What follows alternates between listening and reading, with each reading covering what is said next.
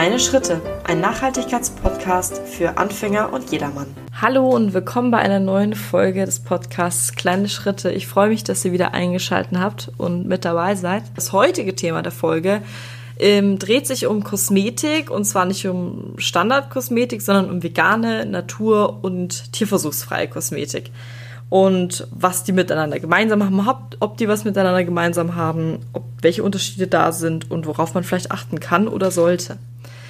Ich dachte jahrelang, Naturkosmetik ist vegan und tierversuchsfrei. Darauf habe ich mich irgendwie verlassen. Wahrscheinlich auch, weil mich der Name einfach so, naja, überzeugt hat, dass das der Fall ist.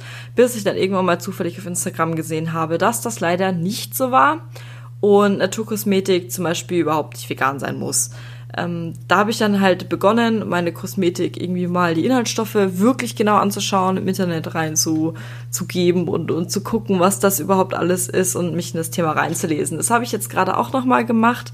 Ich habe dazu auch einen Beitrag auf meinem Blog veröffentlicht, den findet ihr dann auch in meinen Show Notes und da ähm, dafür musste ich mich natürlich dann nochmal hinhocken und habe ein paar Artikel und so gelesen.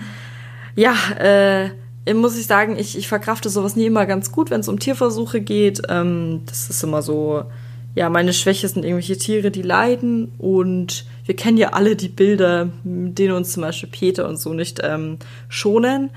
Und ha, das hat mich jetzt da gerade schon nochmal zum Heulen gebracht. Aber fangen wir an.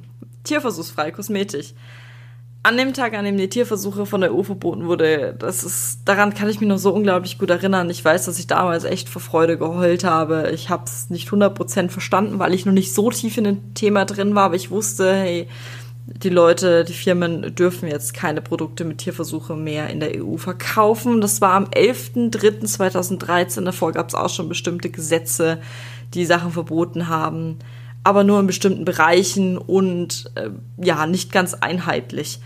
Ab diesem Tag war klar, jede, Tier, äh, jede Firma muss von Tierversuchen weggehen, wenn sie ihre Produkte weiter in der EU verkaufen wollen. Und da die EU halt doch ein relativ großer und wichtiger Markt für die meisten Firmen ist, haben die halt ja festgestellt, dass sie jetzt Alternativen suchen müssen. Das heißt im Klartext, alle Firmen, die in der EU verkaufen müssen, und zwar Kosmetik, müssen Sicherheitstests bestehen. Ich habe in meinem Blogbeitrag auch eine Liste verlinkt zu tierversuchsfreier und auch veganer Kosmetik und da könnt ihr dann einfach nachgucken, ob eure Kosmetik auch dabei ist oder wenn ihr euch informieren wollt, ob ihr eine neue haben wollt, dann könnt ihr da natürlich auch noch schon.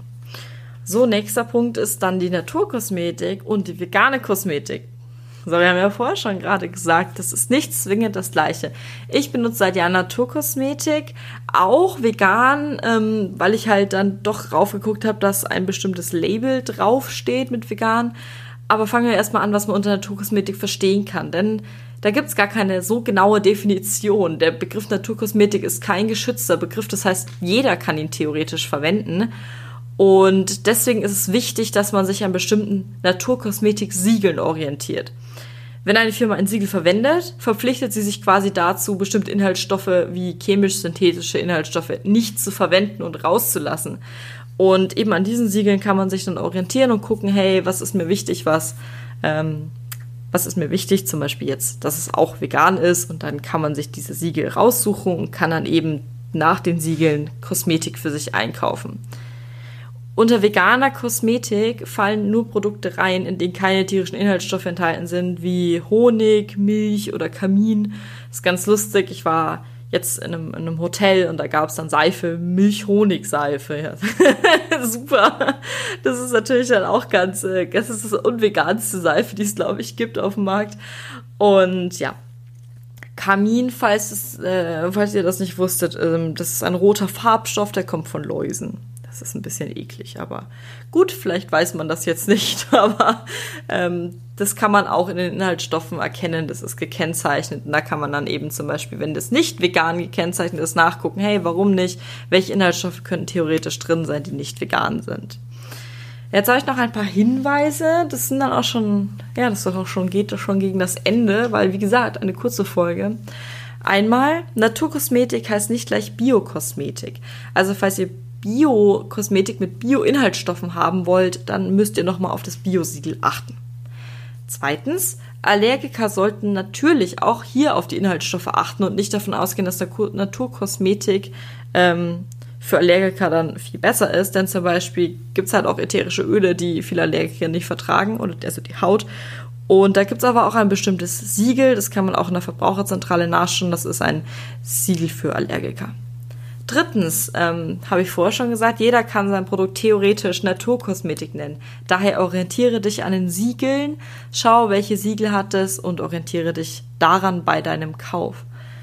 Bekannte Siegel aus Deutschland sind zum Beispiel das Natur-Siegel oder das BDIH-Siegel. Und bekannte Siegel mit Schwerpunkt auf veganer, Natur, äh, veganer Kosmetik und Tierschutz sind einmal das Kaninchen mit schützender Hand. Das ist so ein Kaninchen und über dem Kaninchen ist eine süße kleine Hand. Und natürlich äh, das Vegan-Label von der Vegan Society und der Leaping Bunny. Wie diese verschiedenen Siegel ausschauen, das kann man ganz leicht online rausfinden. In der Verbraucherzentrale sind die auch nochmal aufgelistet, was erfüllt werden muss und wie die aussehen. Da kann man nochmal nachgucken. Und das war's jetzt auch schon. Ich hoffe, ihr konntet ein bisschen was aus der Folge mitnehmen. Die war jetzt sehr kurz, aber ich dachte mir, ist ja mal vielleicht gut zu wissen, äh, dass nicht alles gleich vegan ist oder alles gleich tierversuchsfrei. Und wir hören uns dann in der nächsten Folge. Bis dann wünsche ich euch noch eine schöne Zeit. Bis dann. Tschüss.